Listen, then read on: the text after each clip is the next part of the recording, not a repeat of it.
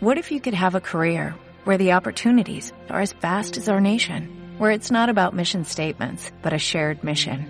At U.S. Customs and Border Protection, we go beyond to protect more than borders, from ship to shore, air to ground, cities to local communities. CBP agents and officers are keeping people safe. Join U.S. Customs and Border Protection and go beyond for something far greater than yourself. Learn more at cbp.gov/careers. Bien, bienvenidos una vez más una nueva temporada de podcast Primer Tiempo, aquí junto a mi amigo Tomás Buchamer. Estrenamos la edición 2021 y bueno, nos teníamos de gloria porque vamos a hablar del Halcón de Varela, eh, el equipo de Hernán Crespo que se acaba de consagrar en la Copa Sudamericana de edición 2020. La verdad que un título y un logro importantísimo para, para, bueno, para un club de barrio como Defensa y Justicia.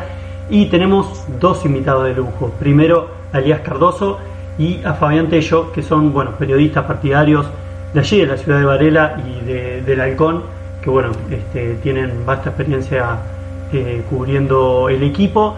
Y bueno, obviamente presentarlos primero a los dos y preguntarle este, este primer sentimiento que les llega luego de la consagración de defensa.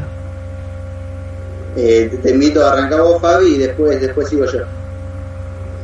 Bueno, eh, la verdad que a mí me llena, me llena de orgullo que Defensa y Justicia logre un título tan importante y, la verdad que uno lo venía lo veía lo veía llegar pero viste que hasta que uno no puede contar las las perdices como dice hasta que no las tenés viste.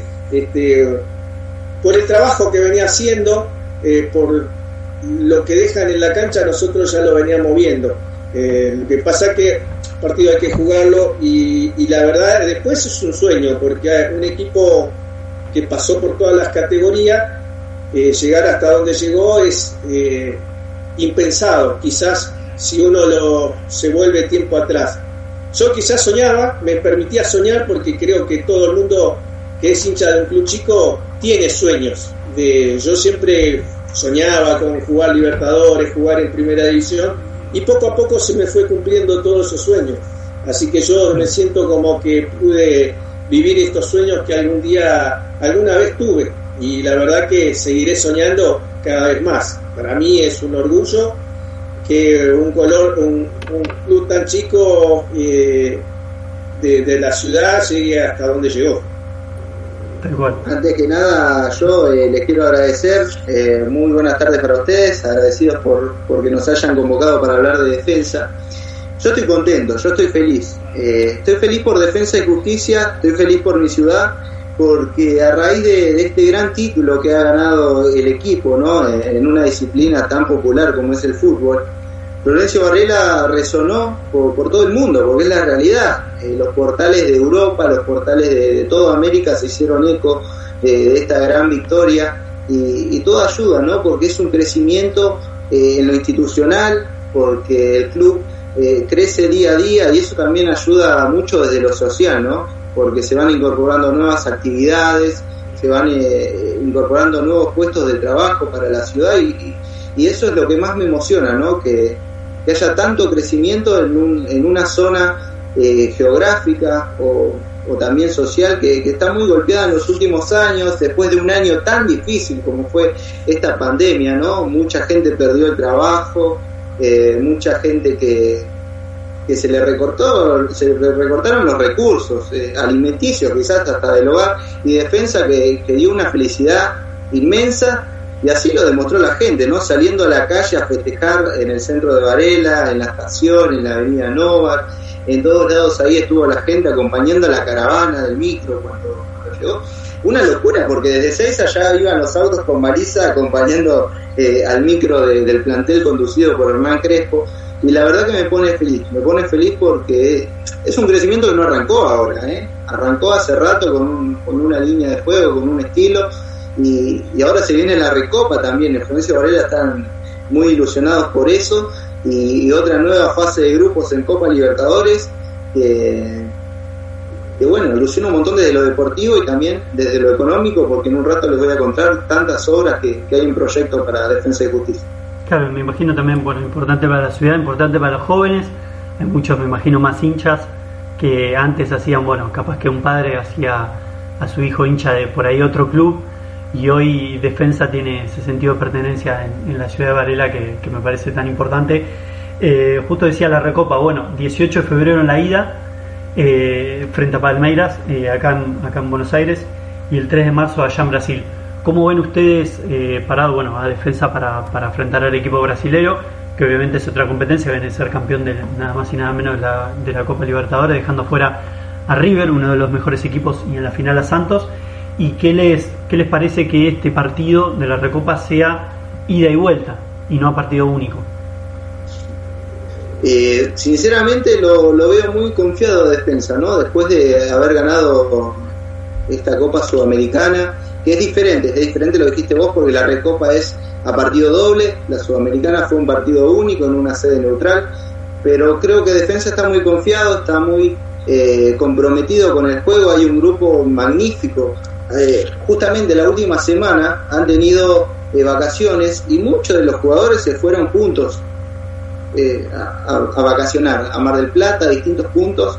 en vez de ir cada uno con su familia, no, que han ido en conjunto y ese eso fortalece muchísimo más el vínculo que hay, ¿no? Y eso se traslada después al, al equipo, al terreno de juego, así que me parece muy interesante y creo que van a hacer un gran partido contra Palmeiras. Ya sabemos que el Palmeiras es muy difícil, eh, sabemos también que Crespo eh, ha confesado que prefería a Santos para el duelo de la Recopa, pero los veo muy enfocados a, los jugadores de defensa y justicia, que igualmente eh, no va a ser el mismo equipo creo que no va a ser el mismo equipo, no va a ser la misma delegación que, frente a Lanús, porque hay muchas bajas, Nelson Acevedo ya no va a estar, eh, hay muchos jugadores que, no van a estar, que va a ser, va a ser un equipo diferente realmente.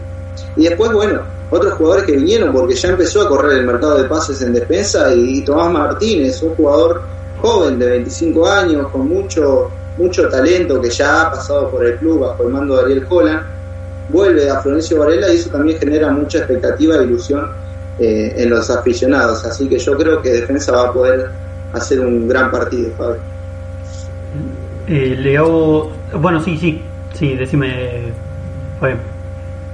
No, eh, sumaba un poquito más que, bueno, de los jugadores que no, no, no están son Acevedo, eh, que se volvió a Unión, Rafael Delgado, que volvió a Colón, eh, Washington Camacho, que se fue a, Uruguay por problemas personales, y eh, eh, el hermano de Villagra, exactamente, que no era tan tenido en cuenta Y claro, son cuatro jugadores que estaban en la, en la lista de, algunos eran suplentes, otros quizás entraban en el segundo tiempo, pero bueno, se suma este Martínez, que es un jugador eh, que, que, jugó muy bien en la defensa y creo que eh, va a tener tiempo para adaptarse porque son 18 días que faltan para, para el rival.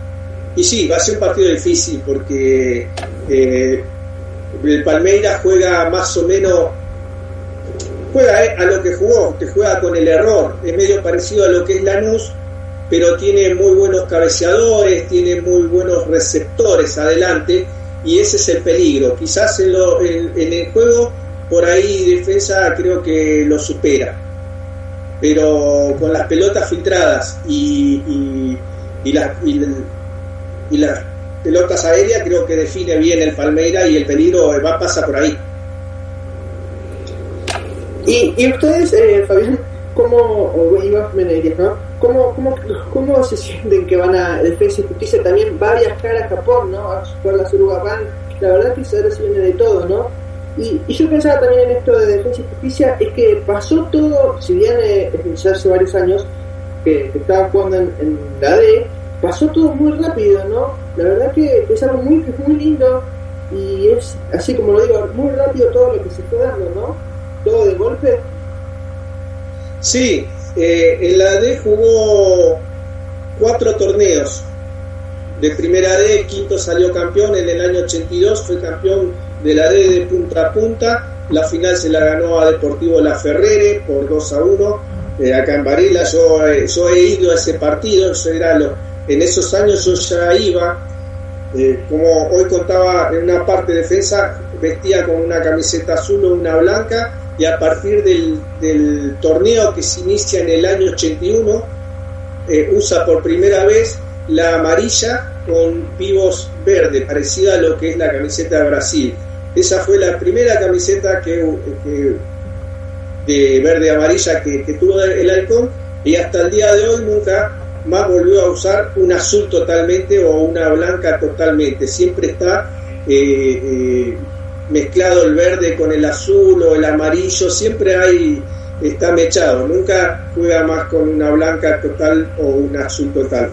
Eh, siempre está el verde o el amarillo mezclado en ella.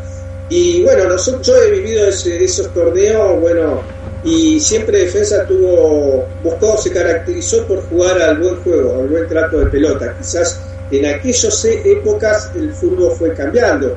Eh, defensa se parecía un poquito a lo que se jugaba independiente tratar de jugar eh, con pelota al pie jugaba con eh, con lo que era Winner por ejemplo un, un 11 a la bien a la raya un 7 bien a la raya el 5 en el medio el 8 acompañando y el 10 típico 10 que era el que armaba todo y el 9 que, que se dedicaba a hacer goles. Y bueno, abajo siempre estaba una defensa de 3 o 4 y un stopper que estaba en el medio. Siempre se caracterizó por tratar de, tener buen juego y eso es lo que enamoró siempre a Florencio Varela. Eh, tener un equipo que, que guste, que, que, que, vaya a otro lugar y diga qué bien que juega Varela, qué bien que juega defensa.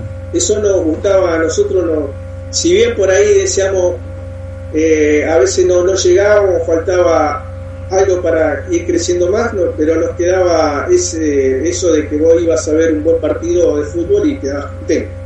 Bueno, eh, como, perdón, como decís vos, digo, repasando un poco la historia para, para, para no acelerar pasos, eh, en el 78 nos estabas contando fuera del aire que bueno, voy a ser el primer partido este, en digamos, de defensa.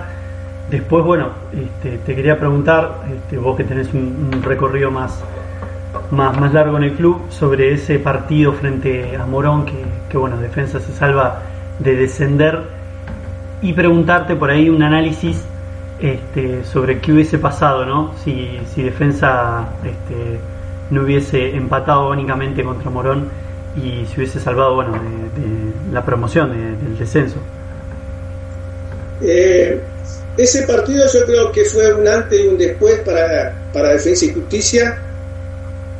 Eh, pero ¿qué hubiese pasado? yo creo que eh, hubiéramos vuelto a empezar porque Defensa ya había ya tuvo un descenso anteriormente allá por el año 90 y 92 93 en ese torneo. Este decían de defensa también, porque si bien defensa, eh, el club siempre eh, el club como club siempre creció, nunca tuvo eh, deudas, nunca fue para atrás en lo económico. Quizás en el, se daban los malos resultados porque defensa, por ejemplo, traía jugadores de otros lados, ponía jugadores y a lo mejor no, no rindieron las expectativas, no encontraban el buen juego y no se cosechaban puntos y quizás eso fue lo que pasó. En aquel año que descendió también fue, ese no hizo un mal campeonato, pero fue una seguidilla de años anteriores de tener bajos promedio y descendió. Y después tuvo tres años en la B y salió campeón.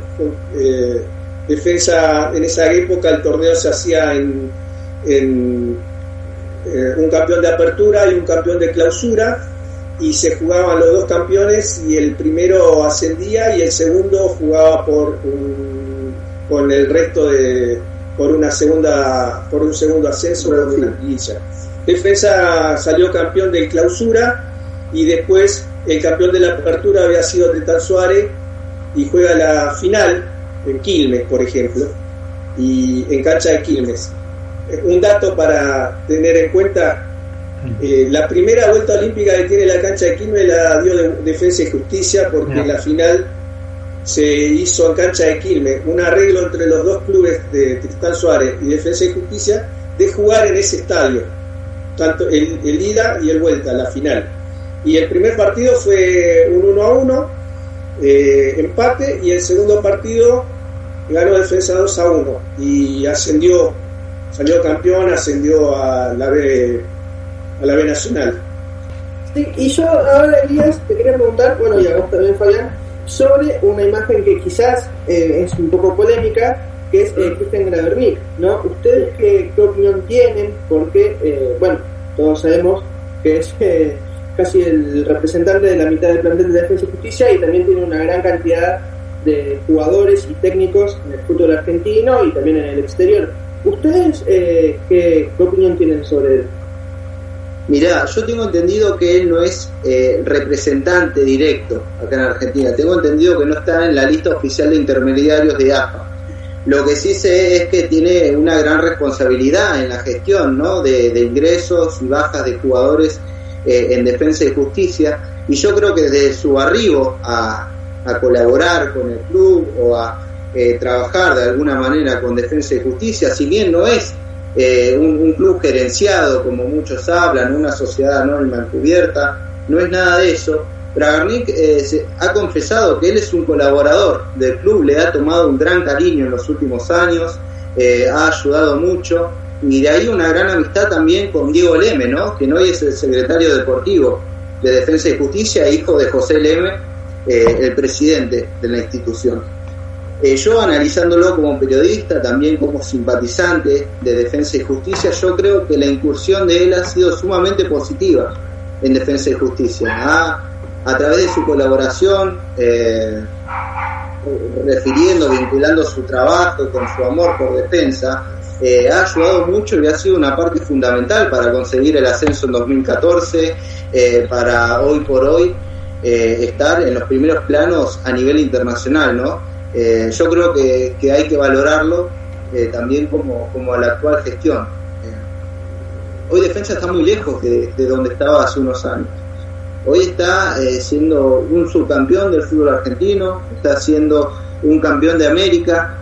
quizás todavía a nivel estructural la institución no, no, está acorde a, a, los papeles que hoy tiene, ¿no? Porque mm. recién ahora se está proyectando, se está construyendo un buen centro de entrenamiento para, para, juveniles. Si bien ya tenía un hotel muy lindo en Bosques, donde concentraba la primera y buenas instalaciones, recién ahora eh, está floreciendo con más intensidad, digamos, la parte estructural e institucional del club. Eso es algo quizás que, para mí era una deuda pendiente de la dirigencia y hoy en día eh, se está poniendo a tope. Pero ya te digo, en conclusión, yo creo que la presencia de Bragarnik en Florencio Varela es sumamente positiva y sumamente fundamental para que hoy el halcón esté donde esté. Y bueno, este, si te parece, Tommy, eh, vamos a hacer la, última, eh, así ya, ya lo liberamos a, los chicos. Eh, la verdad que a mí me queda una reflexión de eso último que, que, venías hablando, de que el club tiene que por ahí ensamblarse a todos los logros que viene consiguiendo, digamos. Y bueno, para, para, para ustedes, para una reflexión final que, que, por ahí nos pueden brindar desde allá de Varela.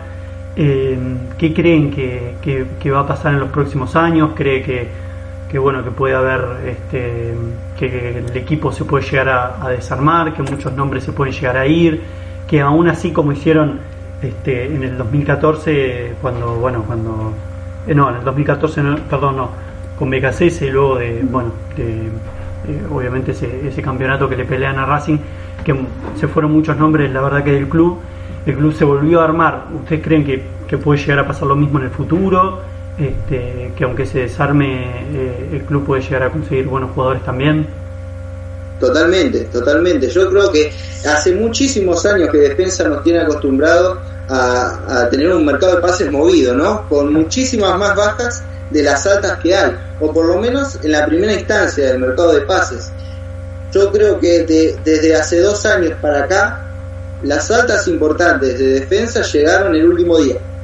Me acuerdo en el mercado de pases que llegó el Torito Rodríguez y Juan Martín Lucero, fue horas antes apenas de que termine y después de haber tenido un montón de bajas importantes, claves y más que nada ¿no? en un club que, que acostumbra a pedir prestado muchos jugadores. ¿No? Porque se sabe que cuando vos pedís prestado, en algún momento tiene que volver a Independiente, a River, a Boca, y si ese jugador fue fundamental, ya no lo vas a tener. De a poquito defensa igual está cambiando eso, ¿no? Está optando por la transferencia, está optando por contratar jugadores libres pero defensa sí se caracteriza por tener mercado de pases eh, bastante caótico y preocupante para el hincha porque hay jugadores que se van, bueno, ahora Rafa Delgado, Nelson Acevedo, eh, Brian Romero que seguramente va a estar en la mira de muchos clubes después de haber sido el goleador eh, de la Copa Sudamericana, pero bueno, la institución está creciendo en eso, todavía vamos a tener unos cuantos años de que estar acostumbrados a ese movimiento en el mercado de pases, pero yo creo que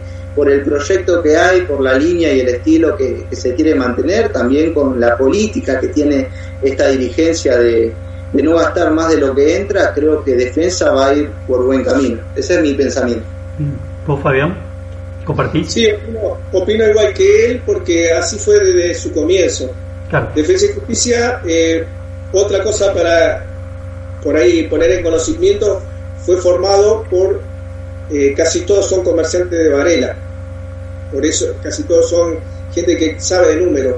Por eso la línea 148 en su momento también era un, si bien era una empresa, pertenecía al grupo de comercios, empresas, eh, y, saben de los de números, saben manejar como, es, y siempre se, se basó en eso, no invertir más de lo que genera el club por eso también muchas veces le costaba ascender o se, se mantuvo mucho en el Nacional B, porque también decía que eh, subir un escalón más, como es un ascenso, y no tener el respaldo o la espalda suficiente para poder tener un plantel, tampoco era un negocio, si bien eh, a la gente, hubo una, e, una época que la gente por ahí decía que defensa no va a ascender porque no quiere, no le conviene, y por ahí perdió muchos hinchas en esa época. Pero es verdad lo que decía en la de que ellos podían traer jugadores, prometer, pero eran embargar al club. Y eso no lo iban a hacer. Y, siempre que ascendieran y que había lo, y lo, iban a lograr hasta que se logró. en el año que se logró, ya hacía dos años que venía buscando la idea de, de, ascender, de 2010, 11, 12, ya una, una idea de tratar de jugar en primera porque ya defensa estaba preparado para tener un plantel en primera. Y hoy que está en primera, eso dice lo mismo.